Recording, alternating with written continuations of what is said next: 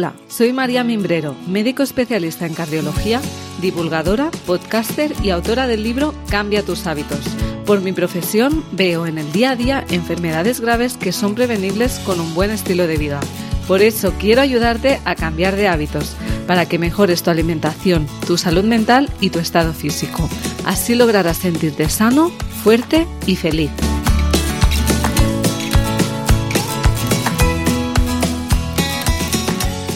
Bienvenido a Cambia de Hábitos, el podcast en el que no paramos de aportar valor para mejorar tu salud.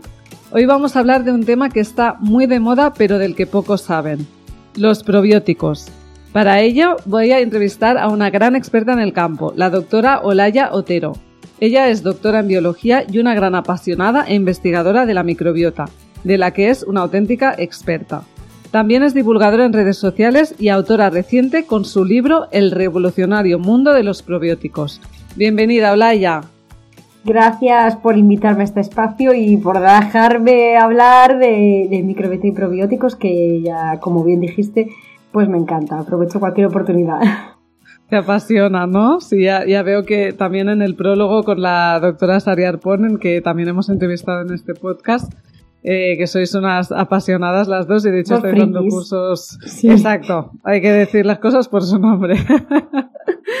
Muy bien, pues vamos ya a entrar en materia porque en este podcast hemos hablado mucho de microbiota. De hecho, tengo, ya tenemos tres podcasts sobre microbiota, pero claro, es que son temazos, o sea, es que podríamos hablar de microbiota eh, años, ¿no? Entonces nos vamos a centrar en el tema de los probióticos, pero bueno, primero vamos a centrarnos un poquito. En tu libro explicas que más del 90% de las patologías tienen asociadas un desequilibrio de esta micro, de nuestra microbiota, ¿no? Es decir, una disbiosis. Explícanos esto y qué implicaciones tiene en el tratamiento de las enfermedades. Pues, a ver, como bien comentas, eh, se asocia, no siempre es la causa, pero a veces es la consecuencia, porque imaginémonos, por ejemplo, un paciente que tiene, pues, pongamos una patología eh, neurodegenerativa y está polimedicado, esta persona tendrá bueno, pues muy probablemente un desequilibrio de la microbiota, consecuencia probablemente de este tratamiento. Pero en otros casos a veces es la causa, esta disbiosis es la causa de ese trastorno. Podemos hablar, por ejemplo, del sobrecrecimiento de microorganismos en el intestino delgado, que es bastante habitual ah, hoy en día y que es un desequilibrio de la microbiota por definición, o una cistitis también. Entonces, eh, lo que se revela con este dato eh, es que tenemos delante bueno, pues una dieta terapéutica que nos va a ayudar en muchos casos no a curar una patología, pero sí a mejorar la calidad de vida. Entonces mm. es, eh, parece interesante eh, conocer más. Yo creo que, que, sí que es interesante, ¿no? Para que las personas nos entiendan, ¿no? Y no se confundan. No es que la microbiota sea la causa de las enfermedades, ¿no? Que a veces sí, pero sí que es algo del que tenemos que tener presentes, ¿no? Igual que tenemos presente pues los hábitos que influyen muchísimo en las enfermedades, ¿no? O, otros temas, pues es algo a tener presente y, y, hay que ponerle foco, ¿no? De un, a un tema que, que estaba muy oscuro hasta hace poco y que no se estudia en la carrera de medicina. Bueno, eh, no sé, creo que no ha cambiado. Yo, por desgracia. Creo que no, creo que no. y que, y que bueno, es algo a lo que hay que ponerle foco porque además, como dices, ¿no? Pues muchos tratamientos también pues se cargan esta microbiota, entonces si nos van bien para una cosa, pero luego se carga la microbiota, contribuyen a empeorar síntomas, eh, es todo un poco desastre, ¿no? Entonces, bueno, eh, es interesante poner el foco y hacer como terapia complementaria, ¿no? Como si dijéramos. Claro, sí, apoyarse en eso y al final, pues, eh, sacarle el mayor partido posible a los tratamientos que pueden ser convencionales, ¿no? O sea, más farmacológicos, por ejemplo. Exacto. Eh, entonces, explícanos un poco para las personas que, que, no lo sepan qué es la disbiosis, que también son palabras, conceptos de los que se habla mucho, pero que, bueno, que la gente se lía y es normal, ¿no? ¿Y qué provocan estas disbiosis en nuestro organismo? A ver, pues la microbiota, la clave de la microbiota, una microbiota saludable, más que un número concreto de microorganismos, ¿no? De tener tres de este tipo, cuatro del otro, es más bien un equilibrio, es que funcione esa microbiota, que cumpla con sus funciones y que nos ayuda a estar saludables.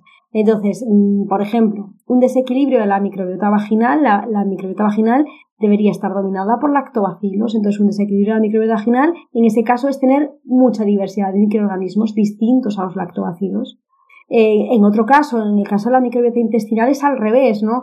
Eh, prácticamente mm, decimos que una microbiota diversa, con mucha variedad de microorganismos, es una microbiota saludable. Y si tenemos, pues, por defecto, poca diversidad de microorganismos, seguramente haya problemas. Y a veces si tenemos un exceso de alguno de estos microorganismos que puede llegar a causar problemas, aunque no sean patógenos, aunque no sean bichos malos, por decirlo así, de una forma muy simple, eh, por definición, a veces cuando un microorganismo está en exceso, bueno, pues causa problemas. Entonces, la disbiosis es el desequilibrio, cuando la microbiota no cumple con sus funciones. Vale. ¿Y cómo podemos saber que tenemos una, una disbiosis la Porque parece complicado, ¿no? De, averiguar.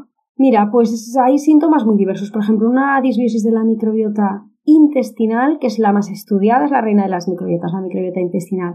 Se puede reflejar, por ejemplo, en alteraciones en el tránsito intestinal, que parece, o hinchazón, que parece que eso lo asociamos más, ¿no? Decimos, uy, yo tengo un problema en el intestino, yo puedo tener un problema con la microbiota, pero a veces se reflejan en problemas de piel o, puede ser el detonante, un desequilibrio la microbiota, de la microbiota intestinal de patologías eh, de con base autoinmune, porque también tiene un papel modulando la microbiota, tiene un papel muy importante modulando la respuesta inmunitaria.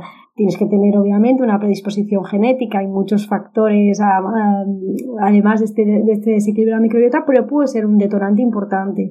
Eh, también es importantísimo, por ejemplo, en el eje intestino-cerebro, la microbiota intestinal. Nuestros microbios intestinales se comunican con el cerebro. Entonces, un desequilibrio en la microbiota intestinal pues puede favorecer trastornos del humor, ¿no? Vale, ¿y esto cómo lo miramos, no? Porque claro, puede ser que sea por esto o que sea por otra cosa. ¿Hay análisis eh, que podamos hacer para ver esto? Pues un poco más difícil, ¿no? Igual. A ver, hay análisis de microbiota fecal, eh, se hace mucho, incluso a veces los hacen los pacientes por su cuenta, que yo eso siempre lo, cuando tengo ocasión lo, lo comento, hay que, lo desaconsejo totalmente, mm. tiene que ser el profesional, porque, claro, tengamos en cuenta varias cosas. Conocemos el 50% de nuestra microbiota, el otro 50% no sabemos qué es, es materia oscura. Mm. Entonces, con esa información que tenemos, incluso con esa mitad de la microbiota que sabemos, eh, es muy difícil a veces identificar qué sucede si está este microorganismo muy elevado o si tenemos poca presencia de, este otro microorganismo. Entonces, dan poca información. Si un profesional de la salud lo pide, será porque eh, sospecha que hay un desequilibrio de la microbiota y quiere confirmarlo. Hmm. Porque sabrá leer esos resultados, pero eh, hacer pruebas por nuestra cuenta no son, son caras además, mm. entonces no, no es aconsejable. Y muchas veces no son fiables tampoco, ¿no? O sea, gente que te vende que sí que te pueden hacer este análisis, pero tampoco es fiable, ¿no? Y es una foto fija. Mm. La, microbiota cambia eh, de... Bueno, lo comenta Sarial Pro en su libro, ¿no? Eh, este investigador que se va con, con la tribu de cazadores recolectores su microbiota la analizan antes, después y cuando vuelva a su país de origen, a los 15 días al mes de vivir de nuevo en las mismas condiciones de vida occidentales, su microbiota se vuelve otra vez del mismo modo que era al, al principio. Entonces, son fotos fijas, la microbiota cambia de forma relativamente rápida. Entonces, si nos hemos hecho un análisis de microbiota fecal hace dos meses, Mm, seguramente el, estado actual de nuestra microbiota no es el de ahora. Y hay otro inconveniente de los análisis de microbiota fecal y es que sobre todo representan la última parte del intestino, el intestino grueso. Mm, no representan todo el trato gastrointestinal y el intestino delgado. Eh, hay muchos desequilibrios de la microbiota a, este nivel. Eh, podemos mm, intuirlo, pero es muy difícil en un análisis de microbiota fecal saber qué pasa en el intestino delgado. Claro. O sea que también mm, en el tema de, estudiar el tema de las disbiosis y tal nos quedamos mucho por síntomas, ¿no? Por lo que efectivamente que es, como me gusta mucho en tu libro cómo, cómo lo, lo tienes dividido de forma súper práctica que creo que aparte de para pacientes y para personas interesadas creo que es un libro que hay que leerse pues todos los profesionales médicos o sanitarios porque creo que es una información que no podemos estarnos perdiendo, ¿no? Eh, y lo divides un poquito por síntomas, ¿no? O sea, que, que, no es que necesitemos siempre un análisis de, de esto, ¿no? Eh, luego, en tu libro explicas de forma muy amena los hallazgos históricos ¿no? Porque parece que esto es una moda, ¿no? Pero se ve que desde hace cientos de años en realidad eh, que, que, ya se saben eh, cosas sobre la microbiota. Explícanos alguna de estas historias eh, que las explicas de forma muy amena. Claro, yo hago como un repaso, porque a veces eh, hay personas que dicen, pero yo cómo me voy, a, tomar un microorganismo, una bacteria o una levadura, si eso está vivo, son bichos. Y realmente el ser humano lo lleva haciendo, mm, diría cientos de años, pero incluso más, porque los alimentos fermentados están en todas las culturas. Eh, y, cuento pues algunas anécdotas. Algunas, por ejemplo, Saccharomyces boulardii, que es el probiótico más clásico del mundo mundial, eh, se descubrió hace 100 años. ¿Y, cómo se descubrió? Bueno, estaba un microbiólogo en lo que antes era Indochina y hubo una, como una epidemia de gastroenteritis y allí todo el mundo fatal, pero los lugareños se salvaban de esa epidemia porque tomaban un té. Y ese té que estaba hecho mm, con unos frutos, con, con el lichi, el mangostán, bueno, contenía esa levadura, Saccharomyces boulardii. Entonces ellos estaban tomando un probiótico sin saberlo. El aisló, se la llevó a Francia y desde hace, pues eso, desde el 1923 que lleva estudiando esa levadura. Pero luego también lo de los trasplantes fecales, que parece que es, eh, bueno, el futuro de los trasplantes fecales en la dinastía Ming. Se tomaban heces de bebés que los, claro, los bebés se supone que, bueno, tienen una microbiota equilibrada porque ha sufrido pocas perturbaciones mm. para curar ciertas personas que tenían, pues eso, a lo mejor pues una, una disentería.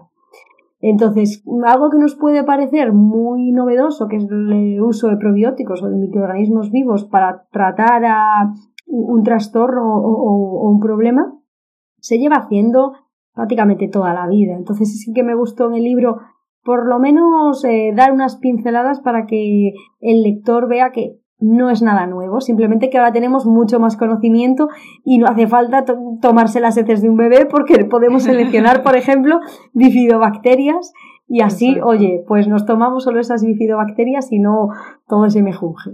Sí, a mí me encantó leer estas historias, por eso quería que compartieras alguna y me parece súper, súper interesante.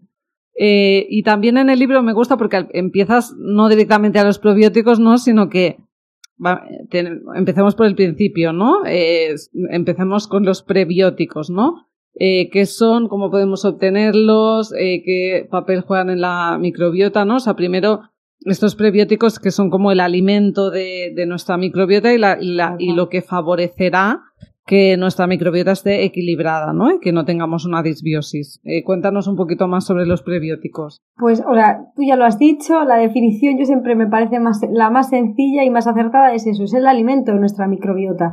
Porque, por ejemplo, a la gente le encantan las pastillas. Y bueno, tú que eres médico lo sabrás pues mejor que yo, ¿no? es que yo quiero el probiótico, esa cepa estudiada para tal cuestión.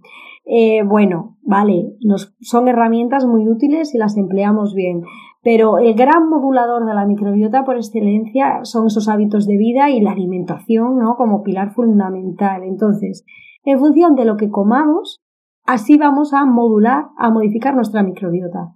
Si incluimos alimentos prebióticos, ahora puedo, si quieres, eh, contar alguno de ellos, eh, bueno, pues vamos a favorecer que crezcan especies beneficiosas. Si nos alimentamos a base de ultraprocesados, tendremos una microbiota muy pobre, ¿no? Porque necesitamos esos alimentos prebióticos para que aumente eh, bacterias beneficiosas y los productos de estas bacterias, que al final lo que nos interesa es todos esos sustancias metabolitos que fabrican nuestras bacterias amigas y que tienen un impacto en nuestra salud. Exacto, es, que, es que es así de fácil. Dime, dime. Digo que si eh, los alimentos prebióticos, igual todo el mundo le viene a la mente, pues eso, la fibra. Pues hay fibra mm. que nosotros, nuestro, digamos, maquinaria enzimática, nosotros no somos capaces de aprovechar, no vamos a obtener energía de esa fibra. Eh, pero no pasa sin pena ni gloria por nuestro intestino. La fibra, solo la fermentable, es aprovechada por nuestras bacterias intestinales, alguna de ellas, favorecen su crecimiento y producen, pues, por ejemplo, ese ácido butírico que tiene pues, un impacto eh, muy importante en la salud intestinal y extraintestinal. Eh, pero también los compuestos fenólicos que, que, están en muchos vegetales. Al final son esos, muchas veces son esos pigmentos, ¿no? eh, los platos tienen que tener muchos colores porque así tendrán muchos compuestos fenólicos distintos y también favorecen que crezcan especies beneficiosas y ojo, nosotros no aprovechamos todos los beneficios de los compuestos fenólicos, sino es gracias a una biotransformación, a que nuestras bacterias los cogen, los transforman y así eh, aprovechamos toda esa capacidad, por ejemplo, antioxidante que tienen muchos de estos compuestos fenólicos. Exacto, o sea que mm, no es que solo las enzimas digestivas no eh, digieran, sino que estas eh, bacterias trabajan para nosotros y si les damos alimentos, eh, alimento, ¿no? Como son estos eh, compuestos fenólicos, que son simplemente, pues esto, antioxidantes, lo que da color a la comida, ¿no? Como decías, ¿no? Estos, eh, estas fibras y tal. Esto lo transforman en sustancias que son súper beneficiosas como, para nosotros, como el ácido butírico, que yo en mi libro también eh, lo comento, ¿no? Que es una sustancia antiinflamatoria y que nos protege a nivel eh, cardiovascular, ¿no? Y a veces nos preguntamos eh, por qué mm, estamos tan mal de enfermedad cardiovascular, igual es que tenemos una microbiota desastrosa, ¿no? Sí, hay, ciertos estudios eh, que lo relacionan. Al final, eh, incluso la formación de trimetilamina, la oxidación de la trimetilamina, está muy mediada por bacterias. Entonces, eh, siempre hay estudios ¿no? que dicen, bueno, comer carne, huevos, estas dietas con exceso de, bueno, de ciertas proteínas, eh, ¿son la causa del riesgo cardiovascular? Bueno, porque favorecen que haya ciertos microorganismos que igual no son tan beneficiosos. No es mm. por sí por esos alimentos, sino es porque a lo mejor no se favorece especies que, que van a evitar que se formen estos compuestos como la trimetilamina oxidada. Exacto. Y bueno, eh, es importante, ¿no? Porque realmente creo que en la sociedad tenemos un déficit brutal de consumo de vegetales, ¿no? Y, claro, entonces esta es la causa, ¿no? De, de, que la, la, mayoría de personas yo creo que no tendrán una, una microbiota saludable, ¿no? Entonces tenemos que trabajar activamente para cambiar nuestros hábitos alimentarios, darle lo mejor a nuestras bacterias y a, nuestro organismo y, y, que este perfil de microbiota nos ayude a estar sanos, ¿no, Laia? Claro, a ver, eh, y que además yo creo que la, la, la, alimentación más simple, porque al final requiere ir más al mercado y menos, o sea, cuanto menos ingredientes tengan los alimentos, mejor. Y, y, tampoco olvidarse del omega 3, que se sale un poco de la definición clásica, que cuando pensamos en prebióticos parece que siempre pensamos en vegetales, en esas fibras, pero el omega 3 también podremos considerarlo prebiótico porque al final favorece que aumenten bifidobacterias, lactobacilos, eh, incluso Akkermansia, o sea, favorece que aumenten especies beneficiosas. Siendo una grasa, también se podría incluso considerar un prebiótico. Entonces, bueno, todo muy sencillo. Hortalizas, verduras, eh, frutos secos, setas y grasas de calidad. Mediterránea. Dieta mediterránea. Si es que vivimos en el país ideal, porque si, si no tuviésemos a nuestro alcance pues todos estos alimentos que eh, nos favorecen a nosotros en nuestra microbiota, pero los tenemos, los tenemos aquí mismo, o sea que... Mm. Totalmente. Bueno, en mi libro ya sabes que, que te lo mandé, que hay mil recetas, eh, se explica perfectamente cómo llevar una dieta de este tipo y está llena de prebióticos, ¿no? Sí, sí, sí. Eh, y luego también está el tema de los alimentos fermentados, ¿no? Que igual esto sí que es un poquito más difícil de incluir porque no estamos como tan, tan acostumbrados, ¿no? Pero explícanos qué beneficios tienen los alimentos fermentados y cómo los podemos incluir en nuestro día a día. A ver, los alimentos fermentados, em, que muchas, claro, aquí pasan varias cosas. Los alimentos fermentados pueden ser muy saludables dentro de una, dieta equilibrada y hay muchas personas que dicen, vale, pues así yo, eh, con, ingiriendo estos alimentos fermentados, incluyéndolos en mi dieta, voy a favorecer mi microbiota porque aumento la diversidad porque tienen microorganismos. Recordemos, son los alimentos fermentados son alimentos que empleamos microorganismos para su elaboración, queso, kefir, pues eh, chucrut, la, la kombucha también podría ser, el, kimchi, muchos alimentos. Quizá en nuestra cultura no hay tantos, las olivas, pero ¿cuál es el problema? Que cuando vamos al supermercado y compramos el kefir de supermercado, las aceitunas de supermercado, eh, suelen estar pasteurizadas. Eh, al final esto es un método para mantener los alimentos, mm, que su vida útil sea más larga, pero mata a los microorganismos. Entonces, eh, en muchos casos estos alimentos fermentados, cuando son procesados de supermercado, cuando los compramos en el super, ya no tienen microorganismos. Entonces, pueden ser alimentos beneficiosos, porque al final suelen ser con base vegetal casi todos, pero no aportan demasiados microorganismos. Si nosotros, sin embargo, hacemos un fermentado en casa, ahí sí podemos aportar microorganismos vivos. Eh, yo siempre a veces digo, bueno, seguid al kombuchero, que os da ideas de cómo hacerlo en casa.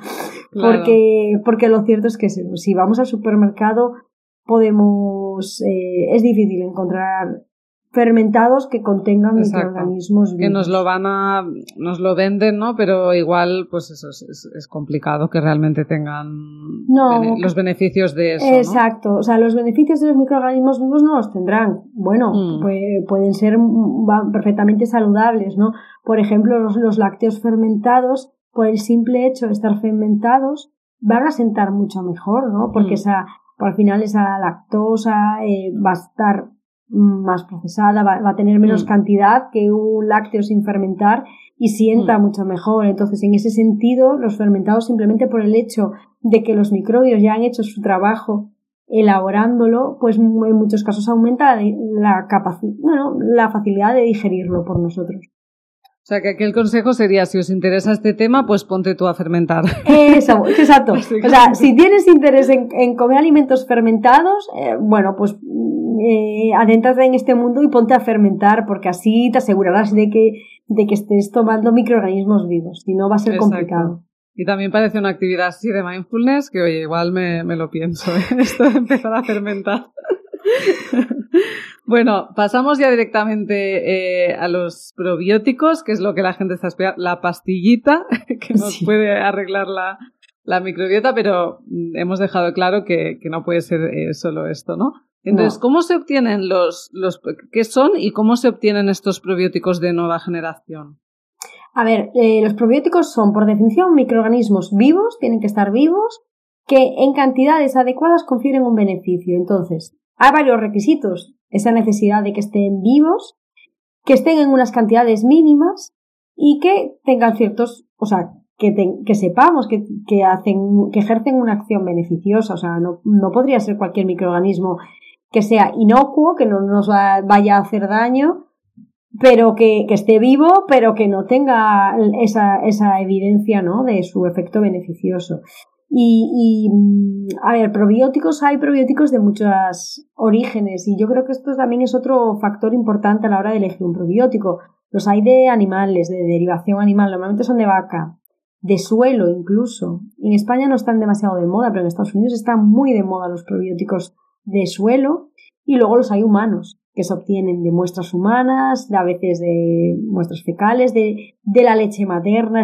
La leche materna es una fuente de bastantes microorganismos probióticos interesantes, porque bueno, al fin y al cabo mm, podemos intuir ¿no? que ese primer alimento que reciben los bebés eh, tiene compuestos, su composición es maravillosa y también su composición microbiana. Entonces se han aislado microorganismos muy interesantes, probióticos, del calostro, de la leche materna, pero también de origen fecal, oral. Entonces, eh, puede ser interesante, ¿no? Si queremos que esos microorganismos que tomamos permanezcan cierto tiempo en nuestro intestino o en nuestro organismo, que sean de origen humano, ¿no? Porque es, bueno, pues las condiciones gastrointestinales de una vaca y las nuestras no son las mismas. Entonces, eh, es un punto clave en el que yo me fijaría.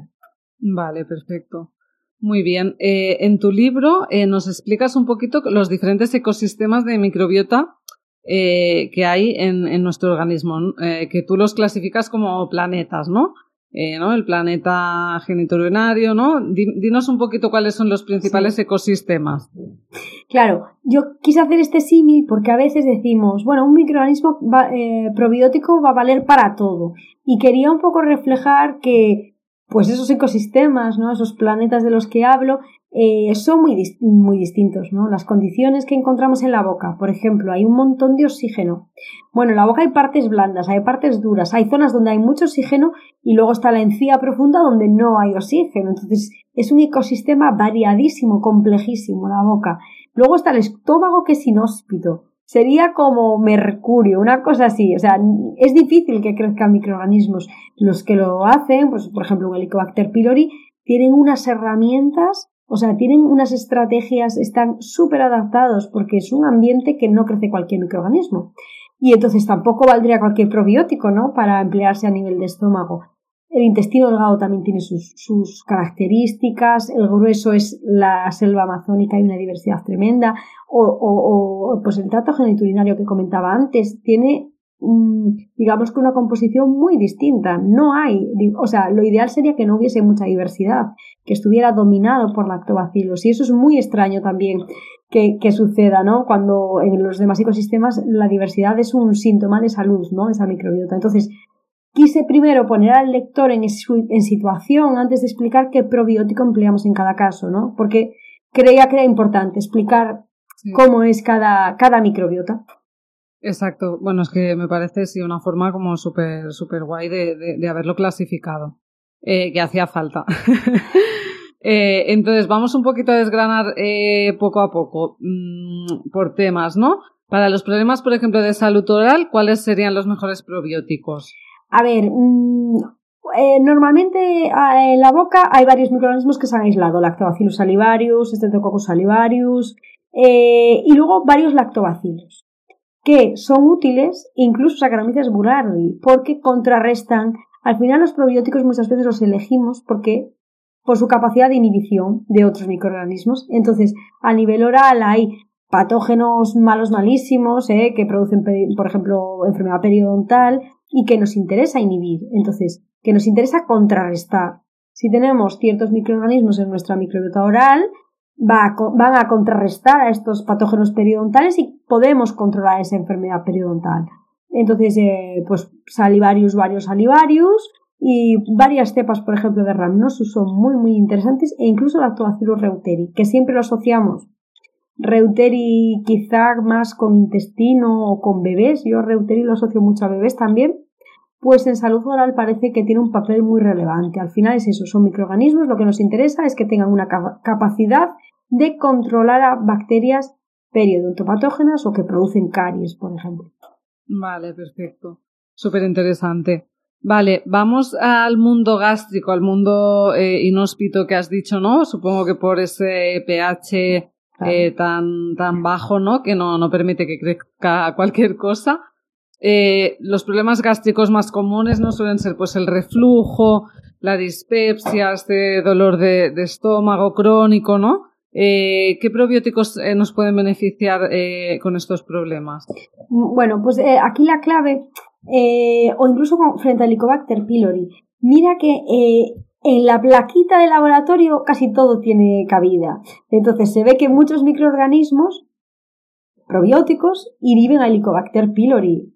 Teóricamente nos valdrían, ¿no? Pero luego en vivo no todo sobrevive en el estómago, no va a ser su hábitat habitual. Entonces, en el estómago tenemos eh, Lactobacillus acidophilus, por ejemplo, resiste, le gusta el ácido, hmm. y varios bacilos que han demostrado, estos bacilos también son microorganismos muy, muy resistentes, han demostrado sobrevivir en el estómago y mejorar, por ejemplo, estos síntomas de dispepsia. Que, bueno, a veces la dispepsia funcional es una desregulación del eje intestino-cerebro, que puede ser un poco más complicado aún. Pero bueno, estos microorganismos sí están muy estudiados, tanto lactobacillus acidófilos como ciertos bacilos, eh, por su resistencia también a, a, este entorno gástrico, parecen los probióticos, digamos, que más podemos emplear a nivel estómago. Vale, y yo diría entonces en estos casos se puede probar, ¿no? Y, y realmente, pues si no te hace nada, se pueden retirar, ¿no? Y, y si te hacen bien, pues continuarlo, ¿no? Supongo que se hace un poco ensayo-horror. Mira, muchas veces pasa eso. El, o sea, realmente lo que pasa a veces cuando tomas probióticos y no es el probiótico adecuado es que puede darte ciertos síntomas. Pues eso, pues estoy más hinchado, vale, pues a lo mejor no era el que tenías que tomar.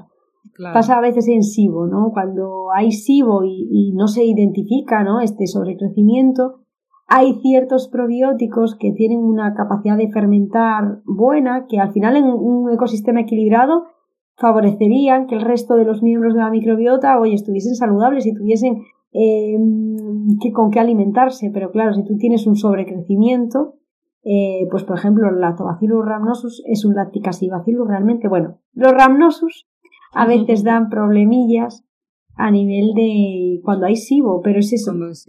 Da cierta sintomatología nos damos cuenta de que nos hemos equivocado ¿no? en la elección. Vale, pues mira, ya que estás hablando del SIBO, también te quería preguntar, porque bueno, hay muchas personas eh, que sufren eh, de SIBO. Explícanos qué es y cómo se puede mejorar con probióticos. A ver, realmente el SIBO es un síntoma. Eh, ¿De qué? O sea, es un síntoma. Mm, no es, no es la causa de. Siempre hay que ir a la raíz, ¿no? Eh, yo lo veo mucho porque eh, hablo con mucho profesional, ¿no? Le, asesorándole un poco en el uso de probióticos y se encuentran con problemas de que si no van a la raíz de qué está causando ese sobrecrecimiento, podemos intentar reducirlo bien con antibióticos, bien ayudándonos también de probióticos, pero siempre volverá. El estómago tiene que ser una verdadera barrera gástrica, ¿no? Que impida ese paso de microorganismos de la boca. La boca siempre, esa disbiosis oral hay que tratarla. Eh, hay que ver que tengamos suficiente, bueno, los complejos motores migratorios estén funcionando bien. Entonces, hay muchas causas, ¿no? Que pueden hacer que el intestino delgado, donde no hay tanta abundancia de microorganismos como el intestino grueso, bueno, pues de repente haya un exceso. Y esto causa problemas. Entonces, si tenemos un estómago que no es ácido, pueden pasar bacterias, exceso de bacterias de la boca. Si tenemos esa falta, picoteamos entre horas, y no dejamos ese espacio entre comidas y no dejamos que los barrenderos, que son estos complejos motores migratorios, pasen y limpien ese intestino delgado, pues podemos favorecer este SIBO. Entonces puede haber muchas causas del SIBO. El SIBO al final es ese sobrecrecimiento. Los síntomas a veces cursa más con estreñimientos, hay exceso de metano, a veces con diarrea, eh, muchas veces con hinchazón, incluso eructos o, más síntomas a nivel de estómago y genera muchos problemas porque es eso, es difícil eh, a veces librarse de ese sobrecrecimiento porque no, hemos ido a la causa. Vale, entonces primero es, ir a la causa, ¿no? Pero ¿hay algún probiótico que, que ayude? Eh, ¿Cuáles sueles recomendar tú a los profesionales que te consultan? depende un poco de cuál sea eh, los microorganismos que estén más en exceso, ¿no? Puede incluso haber un, sobrecrecimiento fúngico, ¿no? Y aquí el, digamos que el antagonista de, las levaduras por excelencia es Acaromyces boulardii. Si tenemos exceso de cándida, por ejemplo, damos Acaromyces boulardii. Si hay exceso de metanógenas, incluso las metanógenas son arqueas, no son bacterias. Pues algunos plantarum eh, han demostrado reducir eh, bacterias, o sea, arqueas metanógenas o, bacterias que proteolíticas que al final también pueden estar en exceso en esta en este SIBO. Eh, Enterococcus faecium, por ejemplo, también puede ser de utilidad. No es un microorganismo probiótico demasiado empleado, pero sí tiene una capacidad antagónica, sí es de estos que produce un montón de sustancias antimicrobianas frente a muchos microorganismos distintos. Entonces, hay ciertos probióticos que son de eliminación en el sentido de que eh, tienen gran capacidad de inhibir otros microorganismos. Entonces, se podrían emplear esos. Sí. Vale. Bueno, por lo que veo es un tema súper complejo en el que yo ni me estoy enterando. Como cardióloga, recordemos que soy médico, pero cardióloga. Y yo creo que tienes que ir, ¿no? A un, profesional, ¿no? Para que te analice para que te lo miren, ¿no? Porque ahora también se dice muy a la ligera, cualquiera parece que todo el mundo tiene SIBO y se diagnostica así, ¿no? no y realmente hay que analizarlo bien y, y, seleccionar pues lo mejor en cada caso, ir a la raíz, ¿no? Sí. Y como siempre, no hay pastillas mágicas que tú puedas decidir por ti mismo de, de tomarte, ¿no? No, no, no, y además eso, si queremos, o sea, es un problema complejo, eh, los profesionales a, veces, eh, o sea, en estos casos lo combinan con antibióticos, eh, farmacológicos, otros herbáceos, depende del caso. O sea, que a veces eh, tratar un SIBO no es simplemente elegir un probiótico, son muchísimas mm. más cosas, además de ir a ese origen e identificar qué es la causa ¿no? de ese SIBO. Entonces, sí, siempre, por favor, de la mano de un profesional, porque, bueno, porque es que si no, eh, el problema no lo solucionamos e incluso a veces podemos empeorar, ¿no? Si lo hacemos mal. Mm. Totalmente. Luego pasando también a las enfermedades eh, inflamatorias intestinales, que, bueno, cada vez, bueno, yo creo que son eh, más frecuentes y que tienen mucho que ver pues con el estilo de vida, eh, con la microbiota, ¿no? Y de hecho me gusta porque el principio del libro tú empiezas con una historia de, un paciente, ¿no? De, de, Lorenzo que cambió bastante su vida eh, cuando puso atención a la microbiota, ¿no? Cuéntanos un poquito eh, la influencia de la microbiota y, cómo nos pueden ayudar los probióticos. A ver, en enfermedad inflamatoria intestinal, como en otras enfermedades autoinflamatorias o incluso autoinmunes, la microbiota es muy importante, porque al final, bueno, mm, en muchas patologías está descrito un patrón que decimos de disbiosis, es decir, como un desequilibrio que es frecuente, que es habitual, ¿no? En estos pacientes. Y en enfermedad inflamatoria intestinal es muy habitual que eh, ciertas especies que pueden ser especies microbianas que pueden ser más inflamatorias, que producen más señales inflamatorias, están en exceso, y estos microorganismos comensales amigos, hablamos de lactobacilos, de bifidobacterias, están disminuidos. Entonces hay, bueno, pues un desequilibrio microbiano y hay una tendencia a esa inflamación y a que se, bueno, pues el sistema inmunitario esté en exceso activado, ¿no? Eh, y en eso, al final este paciente, ¿no? Lorenzo, que hablo en mi libro, eh, hizo muchos cambios de hábitos, cambió totalmente la alimentación, eh, empezó a hacer deporte mm, y aportó estos probióticos para reequilibrar un poco. yo siempre doy ese mensaje, no, no busquemos la pastilla mágica cuando el, paciente tiene que tener un papel activo en mm. buscando la salud y poner de su parte en, esos cambios de, de, hábitos, porque lleva mucho ganado. Al final queremos, a veces cuando vamos al médico, queremos la solución, queremos que el médico nos solucione. Nos puede ayudar, ¿no? Pero los pacientes tienen que, tienen que poner de su parte porque pueden hacer mucho. Exacto. Hacerse responsables, ¿no? Porque a veces incluso parece como que el médico es el culpable de que esté enfermo, que muchas veces nos, nos sentimos así, ¿no? Pero realmente hay que ir a la raíz, ver qué hábitos tiene, ¿no? Y, y tratarlo todo. No, y como en todas las enfermedades, ¿no? tenemos que, que, poner atención, ¿no? Al tema de la prevención, a cuál es el estilo de vida del paciente y ayudarnos de, de esta fabulosa herramienta que tenemos ahora, ¿no? De los probióticos, ponernos al día, estudiarlo más, eh, poner el foco porque seguro que pues una terapia complementaria que nos puede ayudar en todas las enfermedades. Yo espero que en la cardiología empiece a salir algún probiótico porque veo que de momento no hay mucha cosa. Bueno, pues la salud oral parece fundamental, ¿no? Eh, bueno, eso sí. Sí, en placas de, o sea, en, las placas de aterosclerosis se han encontrado patógenos orales. Hmm. Entonces, yo la salud oral casi diría que es fundamental en, en cualquier especialidad médica entonces, por ahí podía ser. Y, otra cosa importante en enfermedad inflamatoria intestinal, siempre se asocian mucho estas patologías con la hipótesis de la higiene. Porque hay como un gradiente eh, de, digamos, de sur a norte, es decir, en, países no tan industrializados como los nuestros, no hay tanta patología en tanta enfermedad autoinflamatoria o autoinmune, ¿no? Hmm. Porque están en contacto con microbios mucho más que nosotros, entonces el sistema inmunitario está más entrenado. Y mm. nosotros, eh, al estar en estos eh, ambientes tan asépticos como son las ciudades, donde mm, eh, tenemos una pérdida de diversidad microbiana, nuestro sistema inmunitario está desentrenado.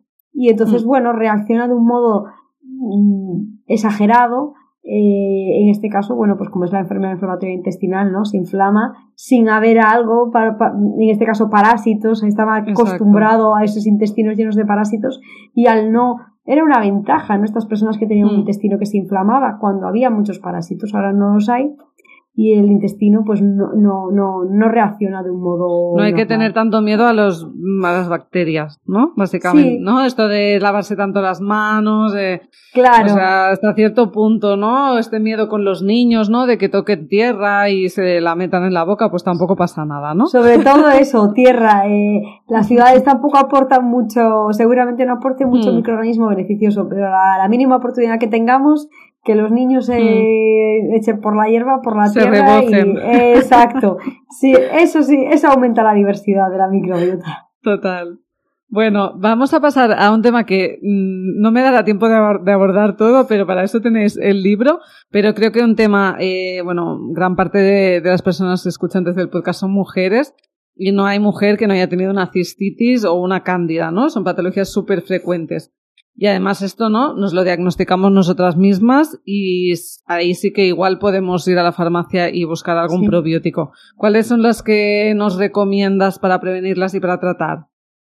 A ver, eh, cuando hay, por ejemplo, Candida albicans, eh, decía antes, el antagonista, digamos, por excelencia, Saccharomyces boulardii.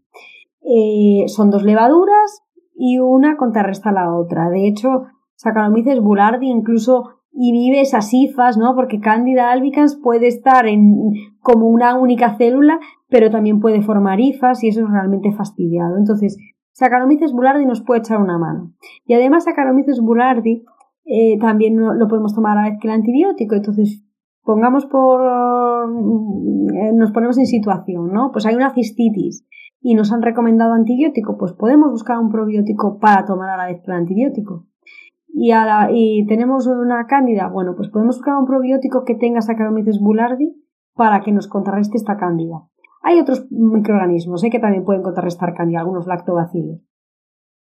Y luego es fundamental, que yo también como paciente lo eché de menos en su momento, que tuve mucha cistitis de repetición, y es eh, ese, vale, yo me tomo el antibiótico, por ejemplo, y después qué? Eh, pues a veces no se nos ocurre, ¿no? Que con el antibiótico al final no son tan específicos, la parte bacteriana de nuestra microbiota se va a ver afectada. Y, eh, entonces esa fase de vamos a recolonizar, vamos a recuperar esa diversidad de nuestra microbiota o a recuperar esos lactobacilos en el tracto geniturinario porque sabemos que son fundamentales para esa salud urogenital. Entonces ese paso yo lo eché muy en falta. Entonces yo creo que es relativamente sencillo que si tenemos una cistitis, una candidiasis, primero eliminamos el bicho malo, ese coli por ejemplo, y después aportamos lactobacilos propios del tracto geniturinario. Buscamos un probiótico a base de lactobacilos, de esa flora de Doderlein, para recuperar de nuevo el equilibrio del tracto geniturinario. Y, es relativamente sencillo, fíjate, este tipo de trastornos. Y, eso que hay personas que de verdad tienen, bueno, pues eso, cistitis de repetición, candidiasis de mm. repetición, y se vuelve un problema realmente vamos, eh, complicado, pero digo que son mm. fáciles porque, eh, bueno, los probióticos en este caso sí que echan, echan una mano, o sea, es relativamente, sí, sí, Es que debería ser como el PAC ya, ¿no? Yo creo que en estos casos, que además es una patología tan frecuente, eh, debería ya, pues, no sé, como meterse en los protocolos, ¿no? Directamente, ¿no? Si te estoy dando un antibiótico que sé que además siempre están asociadas después la candidiasis, después de la cistitis, ¿no? es como, bueno, pues igual el antibiótico asociado a un probiótico para también evitar la candidiasis posterior, ¿no? Sí. Ya deberíamos estar, no sé, deberías formar parte del pack del tratamiento, ¿no? Sí, a ver, en este, o sea, yo si alguien no se encuentra con un médico que, que le recomiende un probiótico, también intentaría asesorarme, por ejemplo, con los farmacéuticos, que al menos yo mm. creo que en, en estos trastornos súper sencillos, hmm. porque no te va a recomendar un probiótico para un SIBO, porque eso requiere, hmm. ya digo, pues una consulta y, individualizar mucho ¿no? el tratamiento. Pero sí para estos tratamientos, como pues una cistitis, una candidiasis, apoyarse en el farmacéutico porque quizá te pueda asesorar ¿no? en cuál, cuál te va bien en tu caso. Vale, perfecto. Eh, pues nada, eh, vamos ya a ir despidiendo ya con la última, bueno, penúltima pregunta. eh, ¿Cuáles son, acabas el libro, ¿no? Hablando un poquito de las perspectivas de futuro de los probióticos, ¿no? O sea, realmente estamos eh, en el inicio, podríamos decir, ¿no? De, de este tipo de terapias, o sea, que queda muchísimo recorrido. Mm, ¿Hacia dónde crees tú que va a ir esto? A ver, em, ¿qué parece el futuro? Bueno, pues quizá eh, al conocer más la microbiota, pues hay candidatos, ¿no? Esos probióticos nuevos, eh, como puede ser esa Akkermansia, que hasta el día de hoy no sé, Akkermansia mucinifila es una bacteria que tiene, bueno, se asocia con salud metabólica, por ejemplo, pero como la conocemos menos que otros microorganismos probióticos, no se permite su uso vivo, eh, solo inactivado. Entonces yo creo que van a surgir más eh, probióticos de estos de nueva generación que le dicen. Eh, quizá muchos no los permitan activados porque se, llaman probióticos fantasma, porque no los conocemos suficiente, no sabemos qué pasa si hay un aumento excesivo ¿no? de, de, ellos y quizá vuelva a resurgir el interés en los fagos. Yo esto lo comento al final del libro. En la, sobre en la Unión Soviética se usaban los fagos. Fagos son, son virus que infectan bacterias. Eh, pues se usaban para, para contrarrestar bacterias patógenas, ¿no? Y esto se, se, vamos, está en desuso, sobre todo en, en, en Europa, en Estados Unidos, pero con, con digamos, con, con esta amenaza tan creciente de, de las bacterias súper resistentes a antibióticos, yo creo que quizás se retome un poco eh, los estudios en fagos porque, bueno, mm, son muy específicos. Esa es la característica de los fagos. O sea, un fago infecta a una bacteria muy concreta. Entonces, bueno, pueden ser interesantes para combatir, aunque hay que estudiarlos aún mucho, para combatir bacterias súper resistentes. Entonces yo creo que quizá en, el, en los próximos años empecemos a escuchar un poco más hablar de fagos. Exacto. Bueno, súper interesante este tema, Olaya. Yo creo que pues en unos años nos tienes que sacar la parte 2, ¿no? Con todos los nuevos descubrimientos, ¿no? Que, que se vayan haciendo cuando también se descubra pues el otro 50% que comentabas, ¿no? Que es la materia, materia oscura. Eh, y yo creo que es un mundo fascinante, muy difícil, o sea que yo admiro muchísimo a las personas que sois expertas en esto porque me parece como increíble. Es imposible estar al día, es imposible. Exacto, es que mm, yo, a mí me cuesta, me cuesta. Y nada, pues estoy encantada de, de, que hayas compartido pues todo tu conocimiento, recomiendo muchísimo eh, tu libro y sobre todo esto a profesionales, que creo que, que nos tenemos que, que, poner al día un poquito todos. Eh, nada, te dejo este espacio para que te despidas. Nada, eh, darte las gracias, darte la enhorabuena por tu libro y, y, por tu futura maternidad, que me veo muy reflejada en ti, que yo también estaba en esa situación con estos dos partos. que nada, que lo disfrutes, que disfrutes de, de, de, de la publicación de tu libro y de tu bebé que, que ya digo, esto es un éxito. Este 23 es un éxito para ti. Exacto. Bueno, pues muchísimas gracias, Olaya. Ha sido un placer. Un abrazo. Gracias a ti.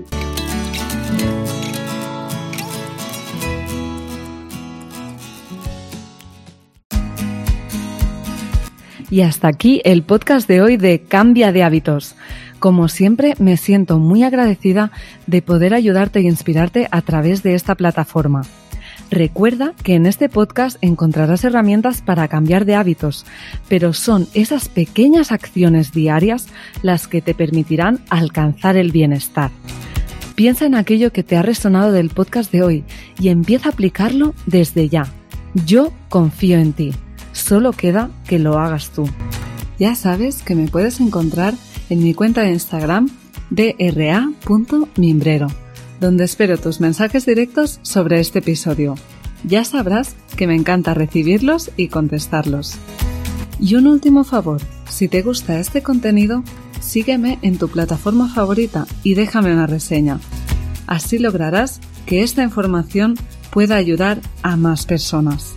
Y como siempre, gracias escuchante.